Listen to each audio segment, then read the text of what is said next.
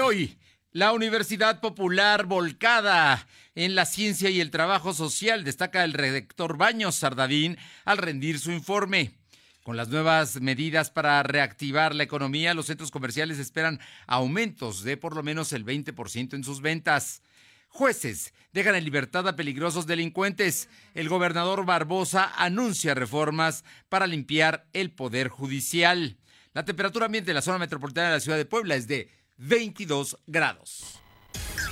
Lo de hoy te conecta. Hay bloqueos en el puente internacional. Está pidiendo el apoyo de la policía. Noticias, salud, tecnología, entrevistas, debate, reportajes, tendencias, la mejor información. Lo de hoy, Lo de hoy radio con Fernando Alberto Crisanto. ¿Qué tal? ¿Cómo está? Muy buenas tardes. Es un gusto saludarle en este martes 22 de septiembre del 2020 y estamos aquí para llevarle información importante que se ha generado en las últimas horas, tanto a nivel local como nacional e internacional. Por lo pronto, muchas gracias a usted que nos sintoniza y lo hace a través de las frecuencias ABC Radio en la ciudad de Puebla en el 1280, La Que Buena de Ciudad Cerdán en el 93.5, Radio Jicotepec allá en plena Sierra Norte en el 92.7 y Radio Jicotepec en el 570. También, también nos escuchan en Izúcar de Matamoros y toda esta vasta región del sur del estado de Puebla en Mi Gente 980. A ustedes muchas gracias por estar aquí y también a quienes a través de eh, sus dispositivos móviles o bien sus eh, eh, iPads o sus computadoras nos sintonizan en www.lodoy.com.mx, que es nuestra plataforma digital, y también lo hacen en el canal de YouTube LDH Noticias y en Facebook a través de LDH Noticias en Facebook Live. Estamos también en este momento entrando. Y vamos a entrar a un asunto que verdaderamente es positivo y vale mucho la pena destacar. El día de hoy rindió su informe de actividades anual el rector de la UPAEP. Emilio José Baños Sardavín. La verdad es que ha sido un espléndido rector, tan es así que está repitiendo en, su mandato.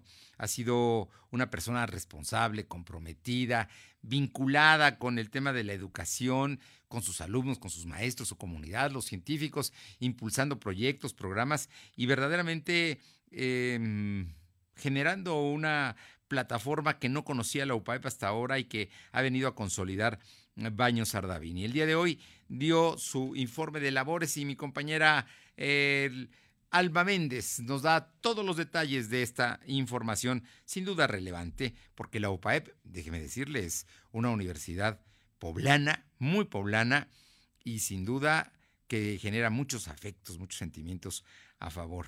La UPAEP hoy está de manteles largos. Alba Méndez, ¿cómo estás? Muy buenas tardes. ¿Qué tal, Fernando? Muy buenas tardes a ti y a todo el auditorio de hoy. Pues como bien comentas, el rector de la Universidad Autónoma del Estado de Puebla, Emilio José Baños Ardavín, mediante redes sociales realizó su informe de labores. Aseguró que una vez concluido el ciclo escolar 2020-2021 será un año memorable, pues fue muy universitario, ya que ha tenido la oportunidad de presenciar el despliegue del talento así como la capacidad innovadora de la tecnología, de la disciplina que en la universidad se ofrecen y se reflexionan con diversos proyectos como el nanosatélite, pero también en esta vertiente genuinamente volcada eh, a, a lo social de la institución y de cómo los jóvenes de la entidad han sabido procesar a otras instancias problemáticas que a todos aquejan, así como el espíritu solidario que los caracteriza y que es tan necesario en el país y en el mundo por la pandemia que tiene un pronóstico que aún se desconoce. Pero todo esto da las de las formas para reflexionar, eh, para imaginar un futuro y para componer el espacio universitario. En cuanto al asesinato de los dos estudiantes de intercambio de origen colombiano, Jimena Quijano Hernández y José Antonio Parada Serpa, señaló que las investigaciones siguen en su curso legal y que aún no hay sentencia. Por su parte, dijo que actúan con prudencia debido a que así se requiere en el caso. Sin embargo, exigen que se haga justicia y que no quede como un hecho impune. Dijo que la plataforma UPAEP atiende a 20 mil eh, eh, estudiantes y maestros, así como la conectividad es directa con otras universidades con las que se tiene convenio en todos los continentes, no solo en el plano de la docencia, sino proyectos de investigación, colaboraciones, seminarios, congresos, denominado UPAEP Global Campus, que incluye la oportunidad de la internacionalización y que se hará en un futuro eh, el, digamos, que se desarrolle, pero sobre todo que se consolide. Enfatizó que el UPAEB actualmente se, eh, se tienen los mismos alumnos del ciclo escolar pasado y, sin embargo, en el nuevo ingreso sí hubo una afectación precisamente por el tema de la pandemia. La información, Fernando.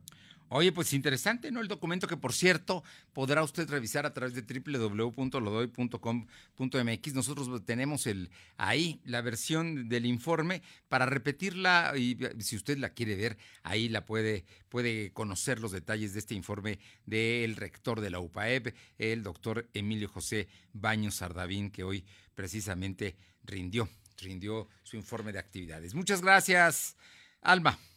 Seguimos al pendiente, Fernando. Vámonos con mi compañera Aure Navarro para que nos comente porque hoy integrantes del movimiento Pasos por la Vida están demandándole al ejército que no se vaya a tratar en nada, es más que desechen cualquier iniciativa que hable del aborto, aunque die, eh, si no estoy mal, el Gabriel Biestro, que es el coordinador de la mayoría de Morena, dijo que es un tema de su agenda para este año. Te escuchamos, Aure, ¿cómo estás? Muy buenas tardes. Buenas tardes. Pues efectivamente, integrantes del movimiento Pasos por la Vida confirmaron que solicitarán al Congreso local desechar cualquier iniciativa que promueva el aborto por ser considerada como una práctica violenta, dañina y discriminatoria contra la mujer. Teresa Angulo, representante de este movimiento en Puebla, lamentó incluso que el tema del aborto a nivel federal y local pues sea utilizado como un trampolín político, aunque se desconozca realmente los problemas que eso implica para las mujeres.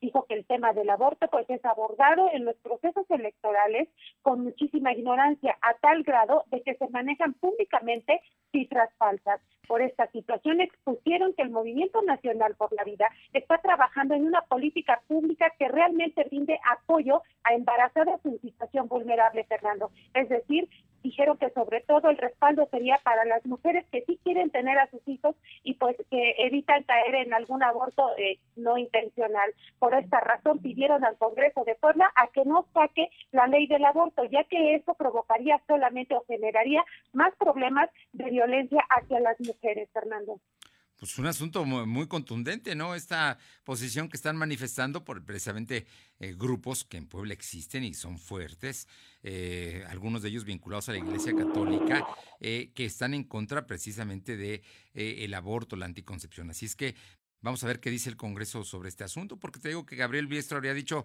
que sí se va a discutir, ¿no? En este periodo ordinario de sesiones que empezó el 15 de septiembre.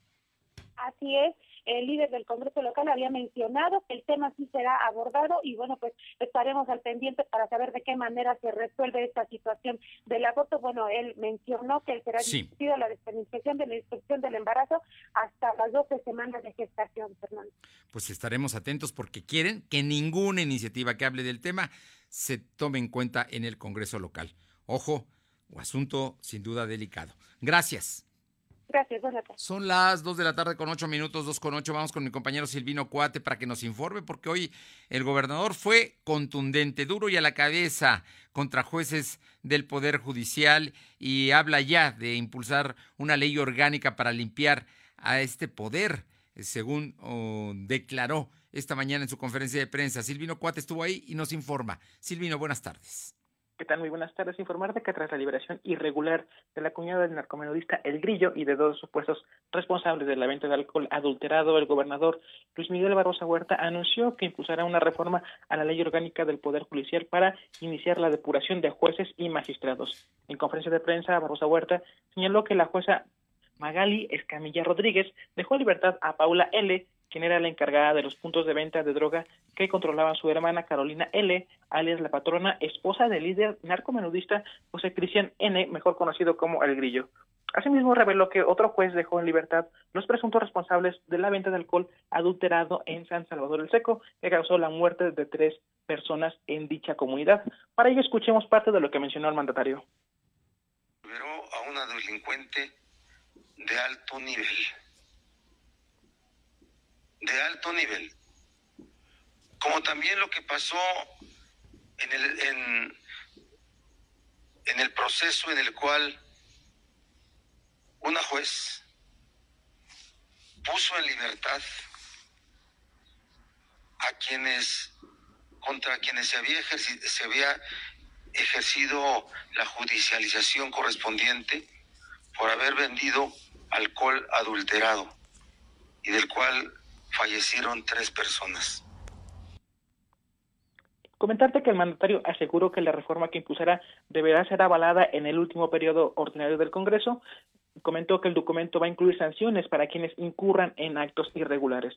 Barbosa Huerta también criticó el desempeño de Jorge Benito Cruz Bermúdez, quien ostenta el cargo de magistrado en el Tribunal Superior de la Justicia, ya que eh, según Barbosa, eh, está involucrado en varios actos irregulares y bueno, vamos a ver en qué termina la iniciativa y sobre todo las sanciones para jueces y magistrados, Fernando. Bueno, ahí está, concreta y directo el gobernador, dando a conocer incluso nombres y apellidos de quienes considera están torciendo la ley. Oye, pero también el día de hoy habló del caso de Elia Tamayo, Chalchihuapan. Estás hablando de julio del 2014 y de la denuncia que se presentó ayer contra el ex eh, procurador en ese entonces, luego fiscal Víctor Carrancá y algunos funcionarios del gobierno de Rafael Moreno Valle. Te escuchamos, Silvino informar de que el mandatario se pronunció a favor de que Elia Tamayo haya presentado una denuncia en contra de tres eh, ex ballistas. El primero, eh, quien, como lo mencionaste, fue ex fiscal Víctor Carranca Burguet. El segundo es ex jefe de la Oficina de Gobierno del Estado, Juan Pablo Piña, y el exsecretario de Seguridad Pública, Facundo Rosas. Además, aseguró que su administración está comprometida en apoyar a la familia Tamayo para castigar a quienes estuvieron involucrados en la muerte de su hijo, Alberto Teutli Tamayo, que ocurrió, como bien lo mencionaste, en 2014.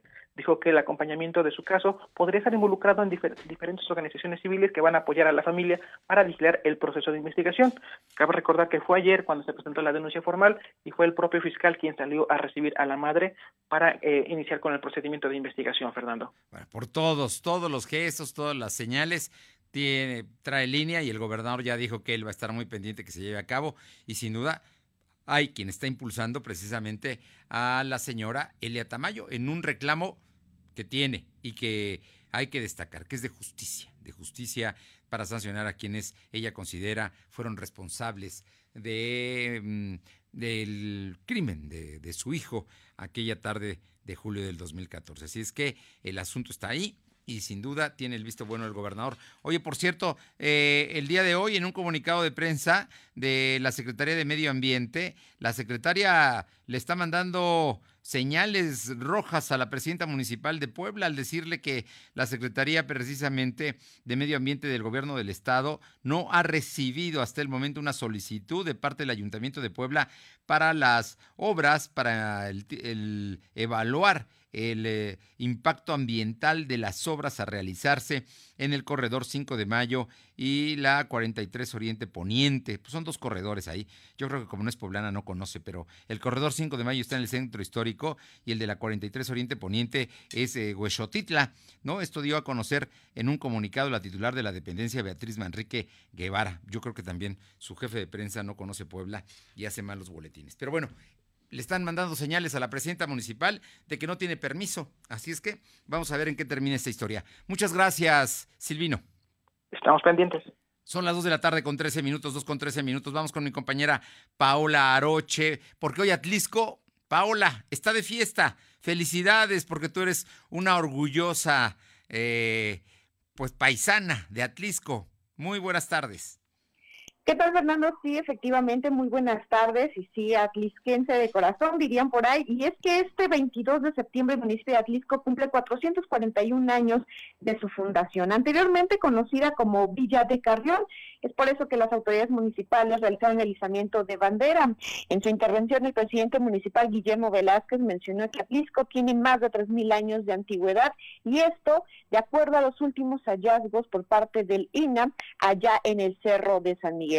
Atlisco ha tenido varios momentos importantes desde su inicio, conocido como el granero de América.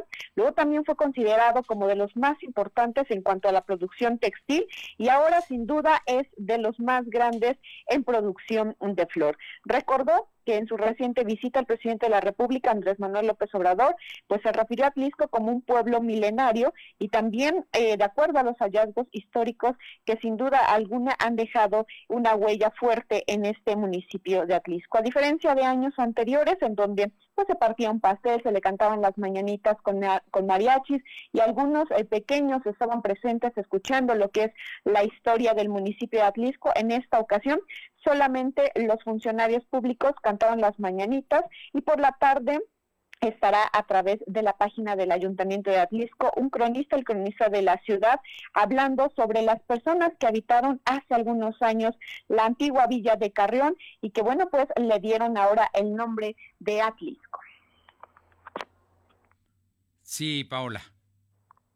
Sí, efectivamente, pues aquí en, el municipio es lo que eh, se, ha llevado a cabo. Eh, comentarles que, pues desafortunadamente, a diferencia de años anteriores, no se pudo festejar como tal, pero pues sin duda alguna todos los atlisquenses nos sentimos muy orgullosos de vivir en esta tierra.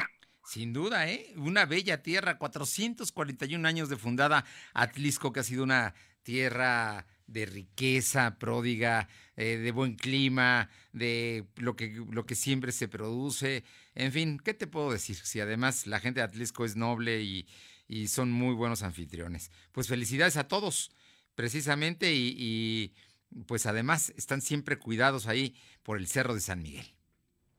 Así es, muchísimas gracias. Y bueno, pues estamos al pendiente y seguramente la gente que, quiera conocer un poquito más de la historia de Atlisco, hoy en punto de las 5 de la tarde por la página del ayuntamiento, con el cronista Germán Wellit, eh, conocerán un poquito más de la antigua Villa de Carreón.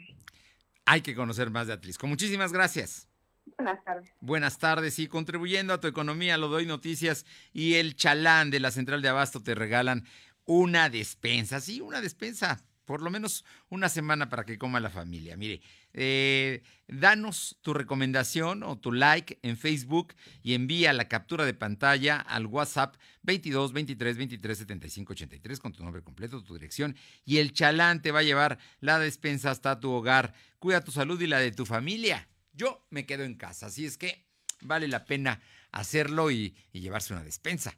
Son las 2 de la tarde con 16 minutos, 2.16. Lo de hoy es estar bien informado. No te desconectes. En breve regresamos. Regresamos.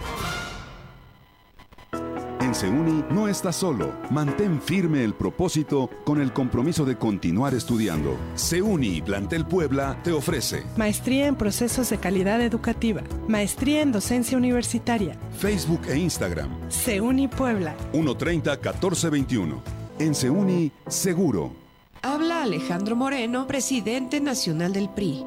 México es un país extraordinario. Tenemos un potencial enorme para hacer un México grande. Que nadie diga que no es posible. México, hoy más que nunca, tiene que actuar pensando en el mañana. Queremos construir un solo México, donde cada mexicano escriba su propia historia de éxito. A México, nada lo detiene. El Partido de México.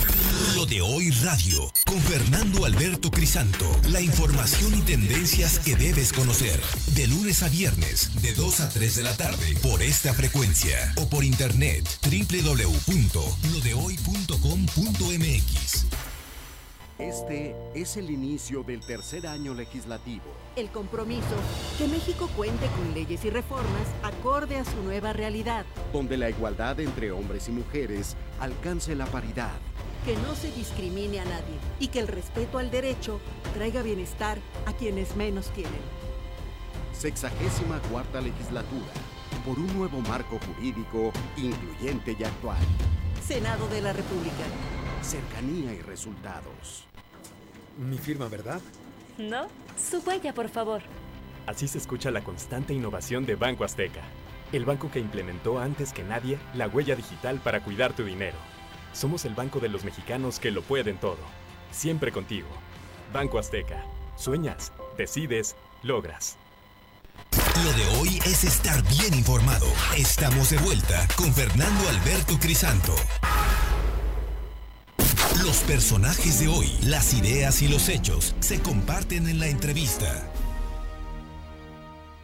Son las 2 de la tarde con 18 minutos y le agradezco como siempre muchísimo a José Juan Ayala, presidente del Consejo de Comerciantes del Centro Histórico, que tenga tiempo para poder platicar con él de un asunto que a todos nos importa. El Centro Histórico es nuestro patrimonio, es lo que representa la cultura del Puebla y de los poblanos y todo el trabajo que se hace ahí, que es un trabajo de cientos de años, porque el comercio ha sido parte de las características y, de la propia naturaleza de esta ciudad, pues, se fundó precisamente como parte de, del intercambio de bienes y con ese origen y con esa vocación, José Juan, defender al, a los comerciantes del centro histórico es parte de, esto y, y, aunque yo veo que ya la reactivación poco a poco jala, todavía hay pendientes. José Juan, ¿cómo estás? Muy buenas tardes y muchas gracias. Buenas tardes, Fernando, a tus órdenes. Como tú lo mencionas, bueno, pues poco a poco vamos intentando volver a una normalidad a una venta que, necesitamos. No es la óptima, no es la mejor, pero bueno, a pesar de a veces lo que sucede por la naturaleza y otras por la falta de sensibilidad por, de las autoridades, pues seguimos adelante.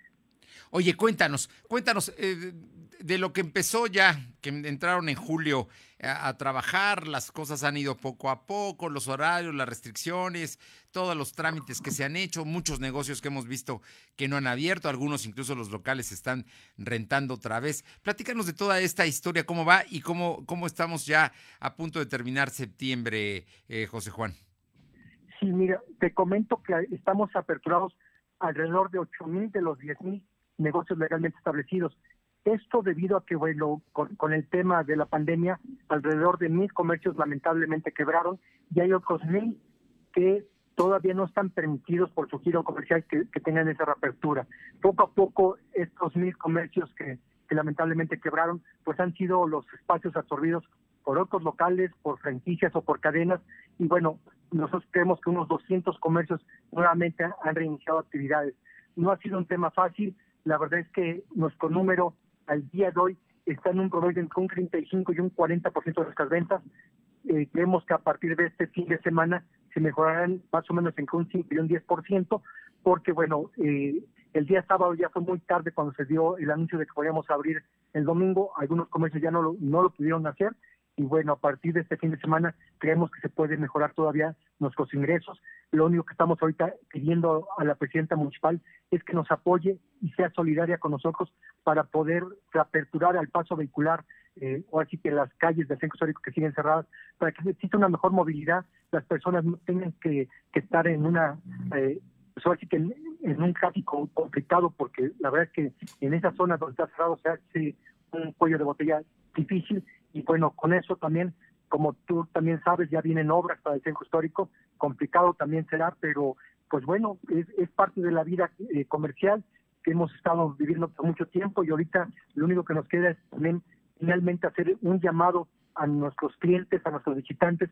a que vengan al centro histórico, lo disfruten, pero también sean responsables, que por lo menos si van a salir lo hagan con el cubrebocas y que respeten que en todos los comercios establecidos les pedimos pues tomarse la temperatura, pasar por tapetes desinfectantes y tener una gotita de gel pues para cuidarnos todos, porque recordemos que si bien estamos reiniciando actividades, también seguimos en semáforo naranja y si todos cooperamos, pues va a ser mucho más fácil salir adelante de, este, de, esta situación. Cuando me hablas de calles, ¿qué calles concretamente son ese cuello de botella que se hace para que la gente sepa y para que de alguna manera pues todos sepamos y que la autoridad también diga, oye, pues sí es necesario abrirlas. Mira, el punto más importante en este sentido, estamos hablando de la Avenida Reforma y la que es norte-sur, eh, está cerrada y también nos cierran para que no se congestione tanto, nos cierran también la que es norte y la, la, la, este, la, dos, la dos poniente, pero también cierran la 6 oriente, eh, esquina con, con dos norte, cierran parte del, de la 8 y de la 10 y la verdad es que en esas zonas pues se vuelve un tema muy muy conflictivo en cuanto al tráfico y por eso lo que lo que pedimos eh, muchos de nuestros clientes recordemos que el centro histórico sí es turístico pero su vocación principal en este momento todavía sigue siendo comercial.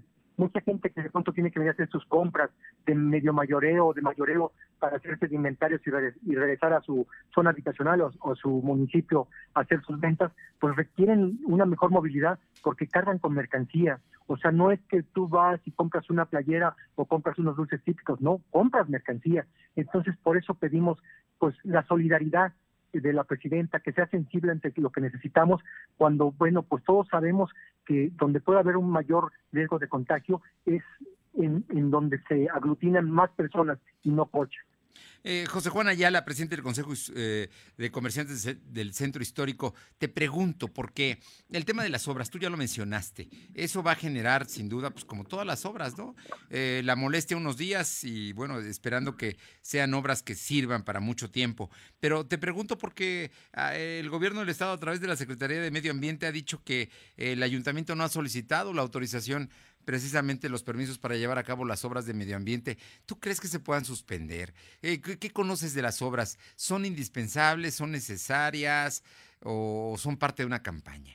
¿Qué nos puedes decir, José Juan Ayala? En principio lo que te podemos decir es que nosotros nunca nos vamos a oponer a que la ciudad se modernice, se mejore, sea más amigable con el peatón. Eso nunca lo vamos este, a estar en contra. Lo único que pedimos y seguimos pidiendo es información. si la autoridad digo, fuera más sensible, más solidaria con, los gobernados, pues sería mucho más fácil. Y por eso ha sido muy complicado. ¿Por qué? Porque, digo, nosotros lo que queremos es decirle a la autoridad, oye, ¿por qué no nos reunimos todos y vemos cómo sí se puede hacer? Porque estamos seguros que se puede hacer si se hace bien. Pero la falta de información, la falta de vinculación con los verdaderamente afectados o beneficiados, en este caso el comercio y los habitantes del centro histórico, ese es el problema que tenemos, la falta de comunicación. Creo que ha habido una arrogancia por parte de la autoridad municipal para poder ser sensible ante lo que pedimos y eso es lo que, lo que limita muchos temas. Nosotros estamos convencidos que se pueden hacer obras sin ningún problema si se hacen bien. O sea, de eso no nos oponemos. El problema que tenemos es esa falta de sensibilidad. La presidenta municipal de, la pandemia hasta esta fecha no ha tenido una sola reunión presencial con nosotros para presentarnos el proyecto, para, para sumarnos a nosotros y bueno, eso es lo que de pronto hace que las cosas pues se, vuelvan con mucho ruido y que no sabemos realmente qué está sucediendo. Como, como tú lo mencionas ahorita, el gobierno del Estado tiene una postura y no sabemos si sea así. A nosotros nos dicen que ya están todos los permisos dados, que el ya lo autorizó, pero solamente son dichos, no, no hay nada que lo sustente. ¿Y qué nos preocupa? Que te imaginas que inicien obras y que de pronto algún nivel de gobierno lo suspenda, pues la verdad es que los que vamos a pagar las consecuencias de esa mala planeación somos los comerciantes y los habitantes. Entonces, es lo que se requiere nada más, diálogo, diálogo, diálogo, algo que lamentablemente un gobierno que se dice ser de puertas abiertas y un gobierno incluyente, pues no ha tenido para bien con nosotros. Pues esperemos que la presidenta municipal y sus funcionarios hablen con ustedes, los escuchen y les expliquen ¿no? lo que van a hacer para que todos los poblanos nos sumemos a este que sin duda es un esfuerzo, porque gastar dinero para llevar a cabo obras, hay que reconocerlo, pero también queremos saber qué es lo que van a hacer, ¿no? Yo creo que en eso coincido contigo, José Juan Ayala, y me quedo con la, con la idea de que ojalá y en este fin de semana empiece la recuperación y a vender más. Por lo pronto, el, centro histórico tiene un horario que va de las 10 de la mañana a las 7 de la noche. Es correcto, esperamos todos los días de la semana. Eh, seamos solidarios, consumamos en el comercio formal y así generemos un círculo virtuoso para que todos juntos salgamos adelante. Pues yo creo que vamos a hacer patria comprándoles a ustedes, comprándole a lo poblano, a los poblanos, al comercio, al comercio de Puebla y, ¿por qué no?, al comercio del Centro Histórico. José Juan Ayala, presidente del Consejo de Comerciantes del Centro Histórico, como siempre un gusto saludarte y muchísimas gracias por estos minutos. Gracias a ustedes. Un saludo a todo tu auditorio. Muy buenas tardes. Son las 2 de la tarde con 28 minutos, 2 con 28 y vamos con mi compañero Silvino Cuate porque, bueno, hoy se anunció el retiro de cinco puentes peatonales. Son de los elevados, ¿verdad, Silvino? Los que se van a quitar y van a generar estos eh, eh, pasos a desnivel, al, al nivel de la banqueta, ¿no? Para que se frenen los automovilistas. Cuéntanos. Así es informarte que la presidenta anunció que el retiro de cinco puentes peatonales son los elevados, como los mencionas, para reemplazarlos por cruceros seguros con el propósito de generar una movilidad sustentable. En rueda de prensa también estuvo presente el titular de la Secretaría de Movilidad Municipal, Eduardo Cobian Carrizales, quien explicó que se van a retirar los puentes ubicados en La Margarita, La Capu, el puente de Esteban de Antuñano y Privada Tres Poniente. Oye, a ver, a ver, a ver, a ver, Silvino, nada más para, para que quede claro, el puente de La Margarita eh, creo que sí, ahí está. Pero el de la Capu ya tiene mucho tiempo que no quitaron el de la Capu. Y ya hay un puente o un pase, eh, un cruce como, un cruce seguro, como tú me le dices, ¿no? En la Capu ya no hay puente, o sí hay puente. Bajas de... el puente, sin embargo, también al lado está como tal eh, el cruce para los peatones. Hay ambas partes, o sea, tienen como tal las dos opciones. Sin embargo, en esta ocasión, pues ya las van a retirar. Eh, el puente te de la de para este proyecto se prevé una inversión de Ajá. entre 4 mil y 5 millones de pesos. El secretario comentaba que el material, o sea, todo, toda la infraestructura del puente que se va a retirar, se podrá utilizar eh, para instalarlo en las barrancas de algunos puntos auxiliares, precisamente por el tema de las lluvias, para evitar, eh, para que la gente pueda, eh, pueda cruzar algún lugar a otro.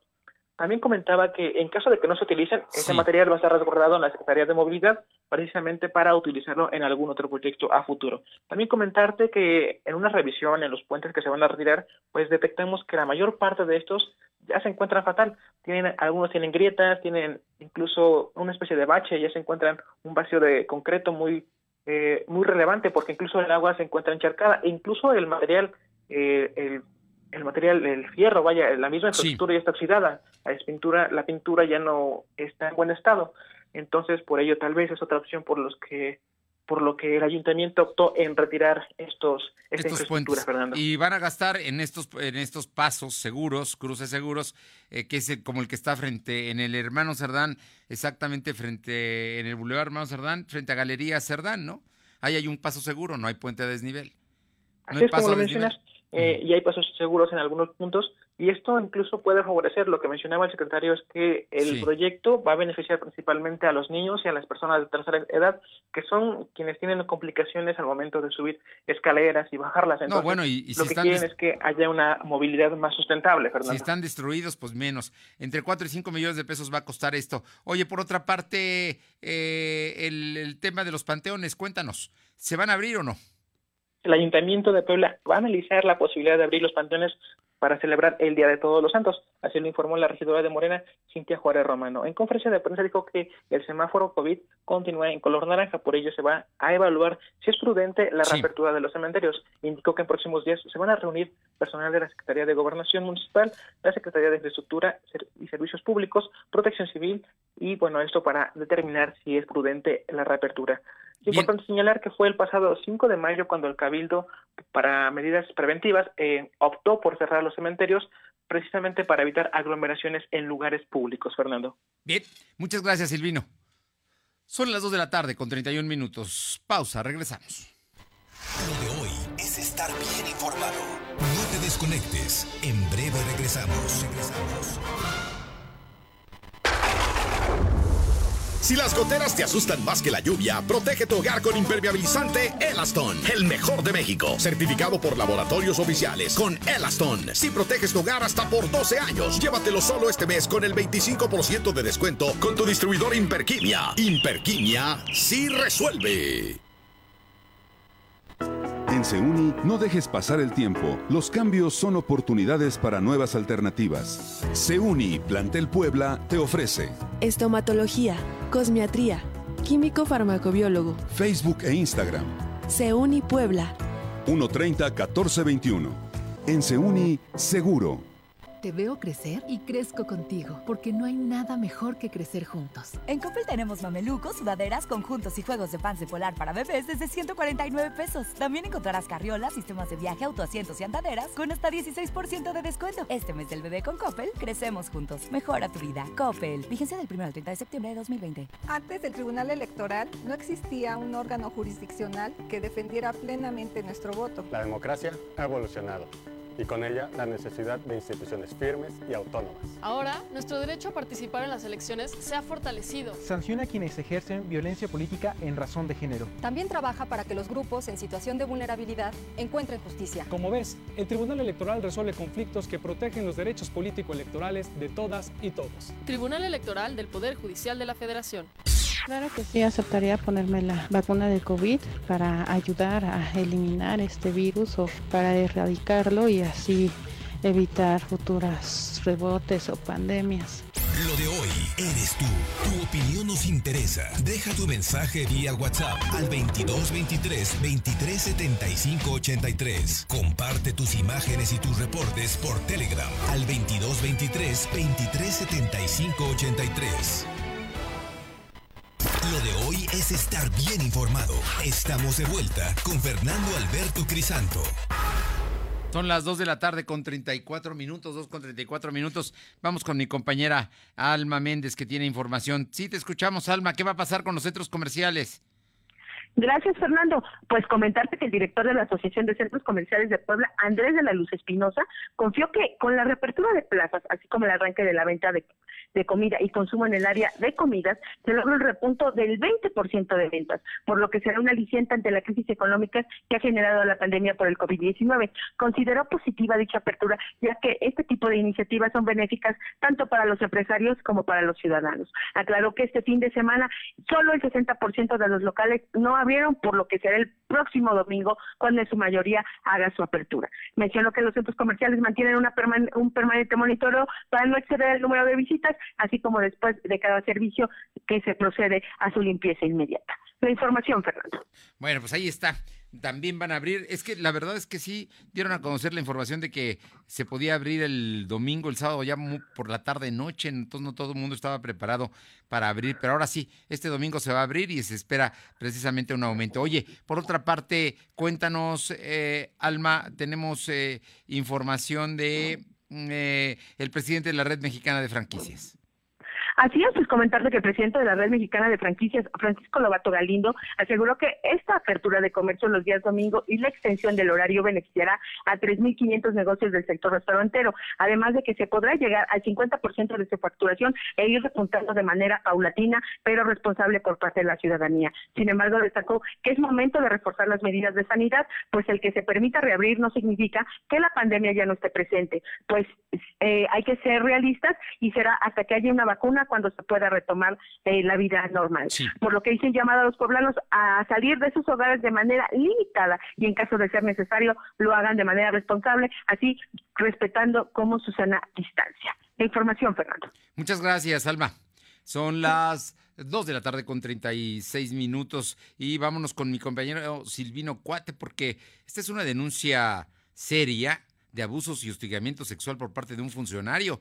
Te escuchamos, Silvino informarte que trabajadoras del Instituto Registral y Catastral de Puebla denunciaron abuso y hostigamiento sexual por parte del director Jaime Calderón Vázquez, por lo que solicitan su destitución del cargo. La mañana de este martes, una decena de trabajadoras de esta institución se plantearon en las instalaciones para señalar que Jaime ha abusado de su cargo para chantajear sexualmente a las empleadas. De acuerdo con los testimonios, los trabajadores dijeron que quienes han accedido a las quienes no han accedido a las peticiones del director eh, han sido removidas del cargo. Para, para poner como ejemplo, mencionaron el caso de Liliana, que fue despedida en diciembre de 2019, y Luz del Carmen, que fue removida de su cargo en febrero del año en curso. Las agraviadas dijeron que en el caso de Luz del Carmen, Jaime Calderón se refería a ella como una loca y chismosa, ya que en repetidas ocasiones no aceptó salir con él. Además, el director se ha escudado en que tiene cercanía con el gobierno del Estado, por ello no teme a ser destituido.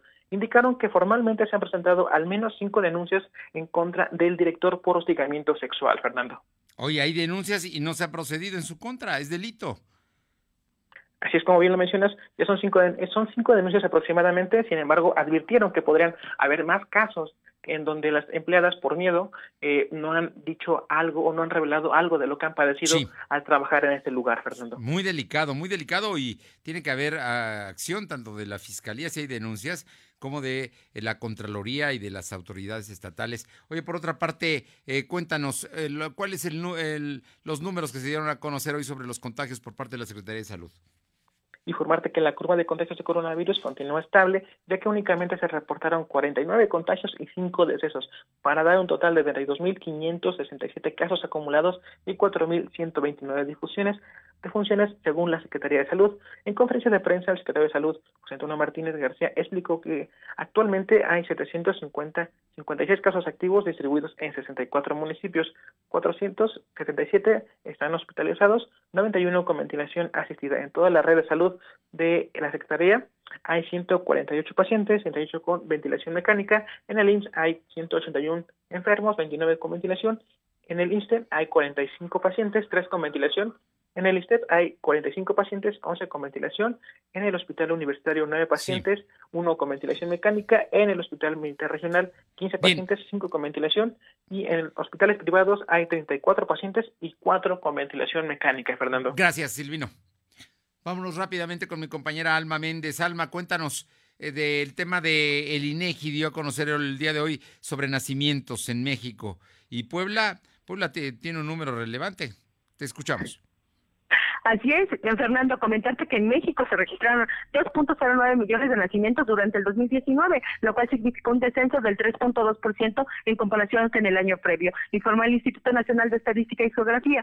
Del total de registros, la mitad se concentra en ocho entidades, las cuales registraron más de 100.000 nacimientos durante el año pasado. La tasa de nacimientos por cada mil mujeres de edad reproductiva promedio fue del 61 en el territorio mexicano y una disminución del 2.5 unidades respecto al 2018.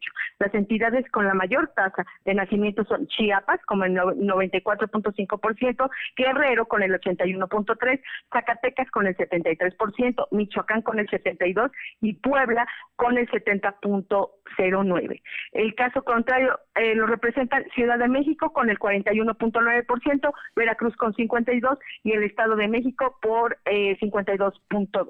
La información, Fernando. Fíjate, nada más para que tengamos un dato. En el caso de Puebla tenemos casi 71% de em, eh, mayor tasa de nacimientos.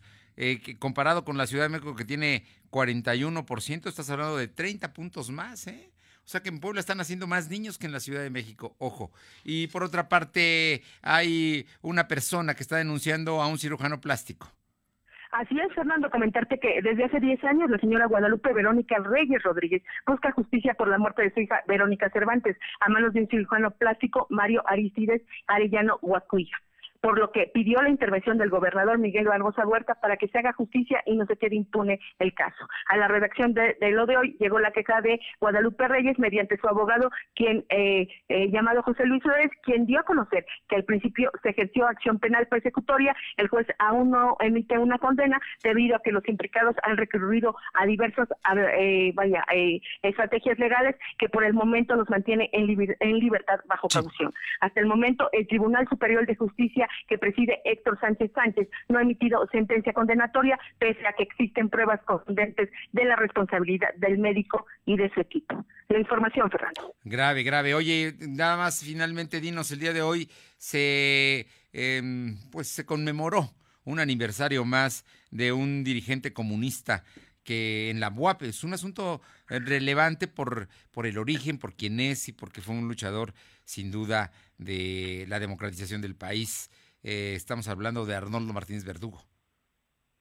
Así es, Fernando, pues comentarte que el subsecretario de Educación Superior Federal, Luciano Cocheiro, y el rector de la Benemérita Universidad Autónoma de Puebla, Alfonso Esparza Ortiz, encabezaron el homenaje a Arnoldo Martínez Verdugo, quien fue el líder social que luchó por hacer realidad los ideales de la izquierda socialista mexicana. Esparza Ortiz aseguró que la trayectoria de Arnoldo Martínez constituye un periodo esencial para que todos, para todos, pues gracias a su trabajo, hoy en día gozamos de democracia, autonomía, entre otras cosas. Ante este escenario, dio a conocer que la máxima casa de estudios creó una página web y ahora en este depositorio digital se contará con los textos que quedarán a disposición de todos aquellos que se interesen por conocer más de su legado.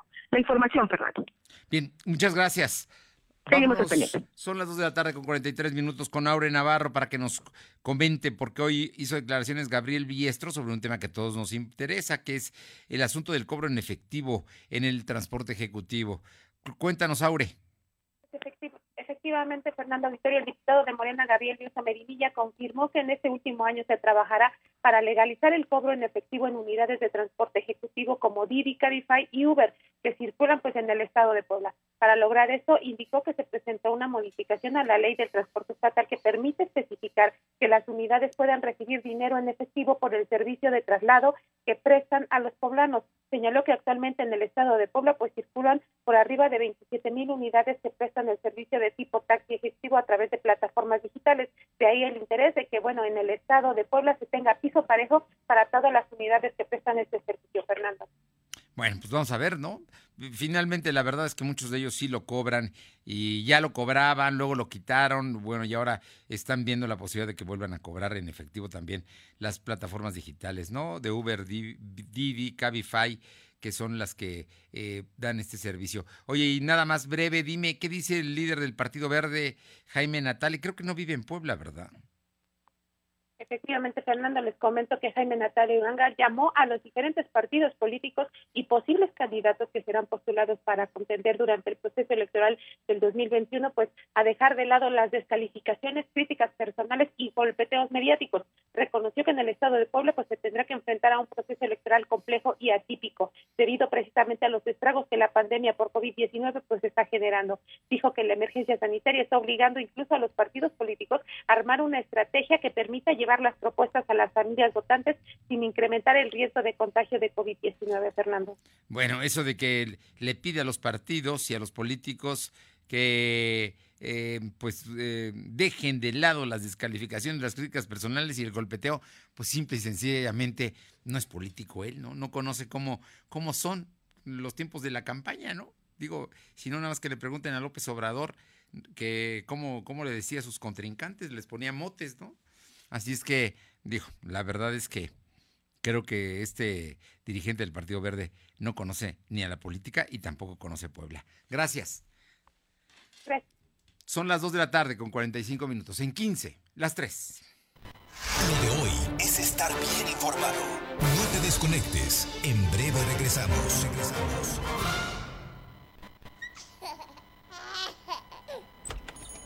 Bienvenido.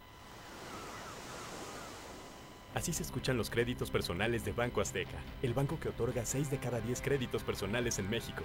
Somos el banco de los mexicanos que lo pueden todo. Siempre contigo. Banco Azteca. Sueñas, decides, logras. Lo de hoy es para ti. Conéctate a www.lodehoy.com.mx y suscríbete para recibir la mejor información en tu email. Buenos días compañeros, mi nombre es Yair y soy un alcohólico drogadicto.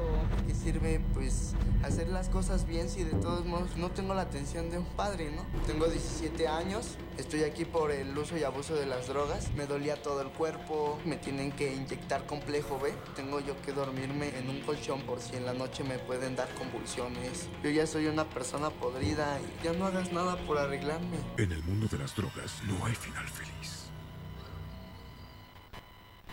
En Seuni no estás solo. Mantén firme el propósito con el compromiso de continuar estudiando. Seuni Plantel Puebla te ofrece Maestría en Docencia en Competencias. Maestría en Audición y Lenguaje. Facebook e Instagram. Seuni Puebla. 237-1124. En Seuni, seguro. Búscanos en redes sociales como arroba LDH Noticias.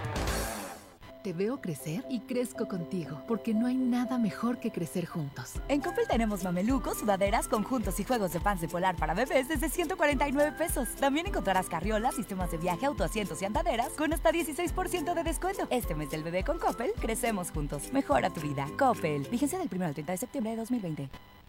Lo de hoy es estar bien informado. Estamos de vuelta con Fernando Alberto Crisanto. Bien, regresamos. Son las 2 de la tarde con 47 minutos. Paola Aroche, hasta Tlisco. Cuéntanos, Paola, habla el encargado de protección civil de Tochimilco porque las lluvias continúan y ahora también, hoy entró el otoño, también bajó la temperatura. Te escuchamos.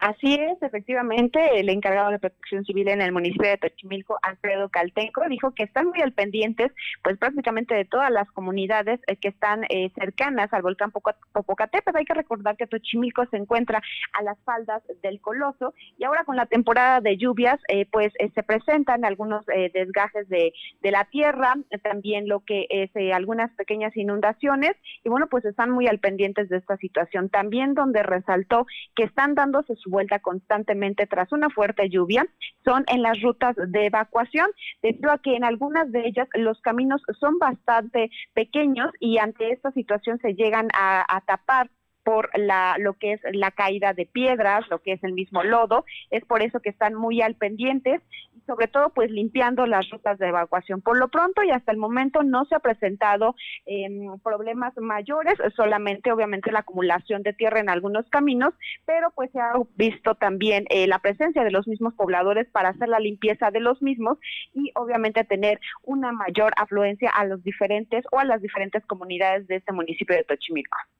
Bueno, pues ahí está el asunto. Oye, por otra parte, cuéntanos qué está pasando en el fraccionamiento del Cerril allá en Atlisco.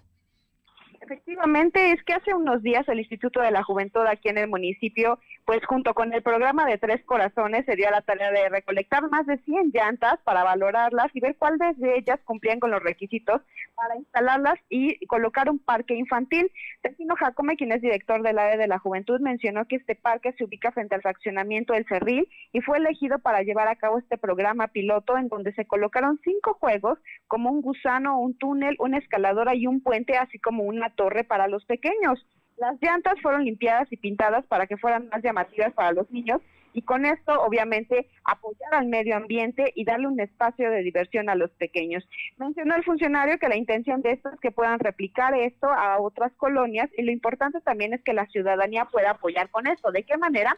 Bueno, pues llevando las llantas que ya no estén utilizando, pero que estén eh, por dentro, principalmente por dentro, no tengan varillas o los alambres de fuera, que no, que obviamente puedan representar un peligro para los pequeñitos. Que ahí fuera prácticamente la limpieza, el pintado y la colocación lo hacen los chicos del Instituto de la Juventud y que se espera que sea en el Parque de Maravillas, de la Colonia de Maravillas, donde hagan esta segunda entrega para eh, pues colocar este parque de juegos elaborado a base de llantas recicladas llantas recicladas, mira.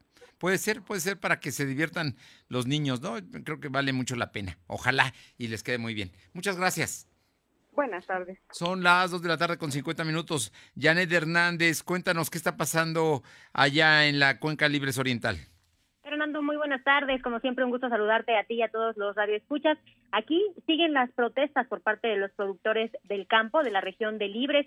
Ayer por la tarde quemaron plantas de maíz secas a manera de una protesta por las empresas ubicadas en esta zona, específicamente por Driscoll, que ellos argumentan utilizan los cañones antigranizo y esto ha provocado sequía en esta región. Continúan con la exigencia al gobierno del estado para que cancele el uso de estos cañones antigranizo y a decir de los ejidatarios esta eh, protesta que ellos realizan es porque se está sobreexplotando también el uso del agua en la cuenca libre oriental. Al igual eh, que la empresa Driscoll y los terratenientes de la zona, esto principalmente es esa protesta. Los productores aseguran que varios pozos de diferentes municipios se están secando, tal es el caso del pozo que abastece agua potable en Cuyoaco, a los pozos de Santa Lugarda, El Sabinal y Morelos en el municipio de Libre.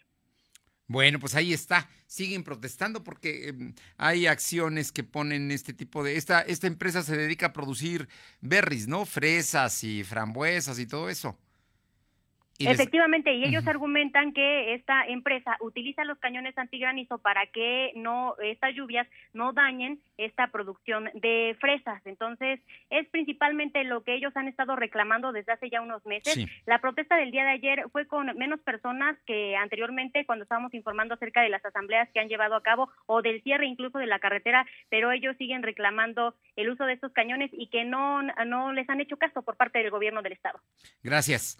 Eh, buenas tardes. Vámonos con Luz María Sayas a Tehuacán porque hay problemas, siguen los problemas con los movimientos que se dieron en el Congreso. Te escuchamos rápidamente, Luz, eh, Luzma.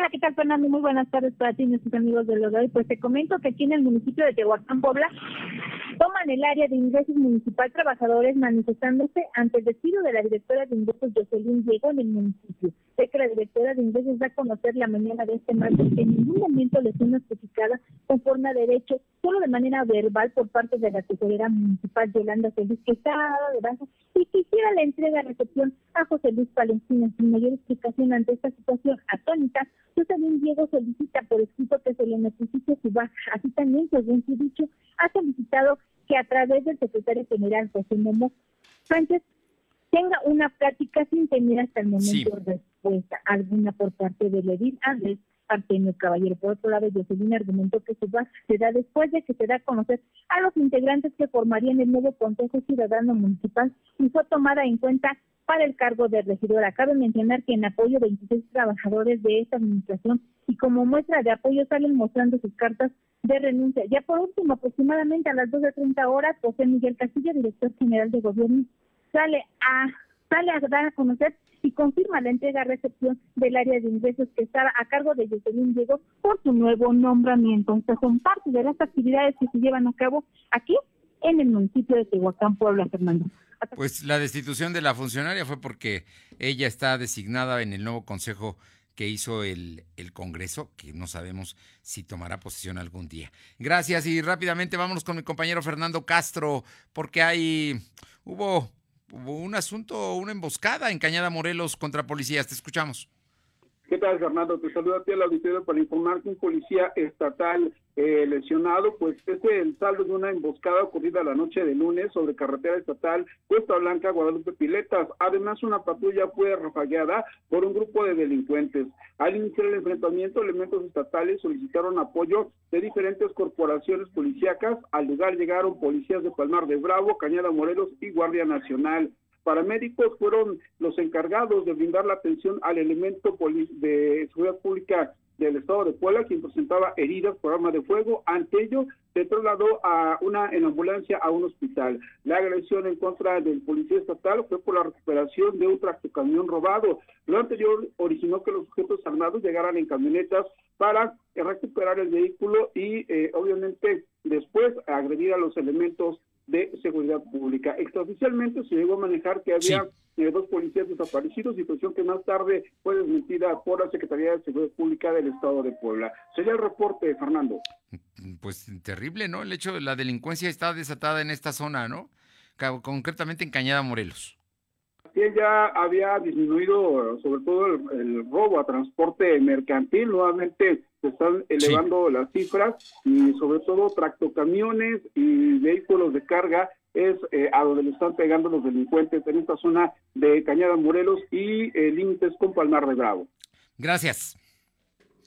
Eh, le comento que en su carta de renuncia a la dirección del Instituto Nacional para devolver al pueblo lo robado, Jaime Cárdenas informó que durante su breve paso encontró actos de corrupción por parte del personal que ya fueron denunciados ante la Fiscalía General de la República y el órgano interno de control. O sea, hubo corrupción en las subastas, en el cómo se está beneficiando a las empresas y todo ya en esta administración. ¿eh? Esto sí no es de no es del pasado ni es de Calderón ni de Peña Nieto, no, es en esta administración. Por otra parte, la Unidad de Inteligencia Financiera investiga a 70 personas físicas y morales que denunció Emilio Lozoya ante la Fiscalía General de la República, incluido el panista Ricardo Anaya, el que va a regresar a hacer política, a quien el director de Pemex afirma haberle sobornado con 6 millones de pesos. Así es que, ojo, ya empezaron las presiones para que no regrese el señor Ricardo Anaya.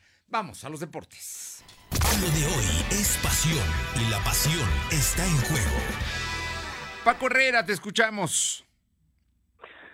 Fernando, buenas tardes. buenas tardes. Bueno, pues una mala noticia para los poblanos, aunque no acarreará una sanción en cuanto a suspensión en partidos, el técnico del Puebla, Juan Reynoso, fue multado por una cifra que no se reveló por la comisión disciplinaria. Esto no por una cuestión que haya sucedido en esta última jornada, sino por las declaraciones que hizo en contra del arbitraje después del partido contra el América. Aquel partido que el pueblo iba ganando 2-0 al medio tiempo y terminó perdiendo 3-2. En especial Reynoso se quejó porque hubo una, una, este, un penal que se marcó a favor del América, se revisó en el bar y bueno, la declaración de Reynoso al final del encuentro fue cuando nos dijeron que habría bar, dijimos gracias a Dios habrá justicia y no ha sido así. Bueno. Eh, diciendo que se beneficia al América. Oye, y ayer perdió lo invicto el Pumas. Así es, ayer en el cierre de la fecha 11 de la Liga MX, el León ascendió al subliderato del torneo al quitarle el invicto a los Pumas por marcador de 2-0, en un encuentro que se decantó del lado de los guanajuatenses tras la expulsión del arquero universitario Alfredo Talavera, que había detenido por lo menos cinco tiros a gol de León, que dominó todo el encuentro. Con 10 jugadores, Pumas solamente apostó por defenderse y evitar la goleada, aunque al final se llevaron un marcador de 2-0 que pudo haber sido más grande. Pumas tampoco va mal, se queda en cuarto lugar con 22 puntos. Bueno, pero perdió lo invicto, que además venía muy, muy bien. Pero bueno, ya con esto veremos qué pasa. Oye, Raúl Jiménez sí le interesa al Real Madrid. Sí, después de todos estos rumores de que se iba a Juventus o a Manchester United, al parecer el equipo que levantó la mano es el Real Madrid, que necesita a alguien que acompañe a Karim Benzema, que sabemos que además es un jugador ya veterano, y de acuerdo al portal Don Balón, uno de los más importantes de España, los merengues van a presentar una oferta de 50 millones de euros por el delantero mexicano que milita en el Wolverhampton de Inglaterra. Es un equipo con el que ha anotado 45 goles en dos años, una cifra nada despreciable. Oye, ¿te gustó el estadio de los Raiders en, en Las Vegas? Impresionante el estadio de dos mil millones de dólares, aunque bueno, para desgracia de los Raiders lo tuvieron que, que estrenar sin público y no podrán recibir gente en todo 2020, pero el equipo por lo menos de local, debutó con un triunfo de 34-24 contra los Santos de Nueva Orleans. Raiders se pone 2-0 con dos ganados, cero perdidos y es uno de los favoritos de la conferencia oeste donde está el campeón Kansas City. Los Raiders la verdad es que mostraron una gran defensiva en el partido de ayer. ¿Y hoy a quién le vamos? A los Lakers. Hoy, bueno, los Lakers parece que van a barrer la serie enfrentan a las 8 de la noche a los Nuggets de Denver, van ganando 2-0. El último partido estuvo muy parejo, lo ganaron los Lakers con un tiro de último minuto, pero bueno, parece que era la oportunidad de Denver de, ganar un encuentro. Si no ganan hoy, yo creo que va a ser una barrida. Gracias. Paco. Hasta mañana, Fernando. Y también gracias a usted por haber estado con nosotros. Es martes, es martes, ya es otoño, está bajando la temperatura, puede seguir lloviendo, así es que tome sus precauciones. Nos encontramos mañana aquí en punto de las 2 de la tarde. Por lo pronto, Buen provecho. Hasta mañana. Gracias. Fernando Alberto Crisanto te presentó Lo de Hoy Radio. Lo de Hoy Radio. Te esperamos de lunes a viernes, de 2 a 3 de la tarde por esta frecuencia, en la cobertura más amplia a nivel estatal. Y síguenos en internet www.lodehoy.com.mx y en nuestras redes sociales como arroba LDH Noticias. Lo de hoy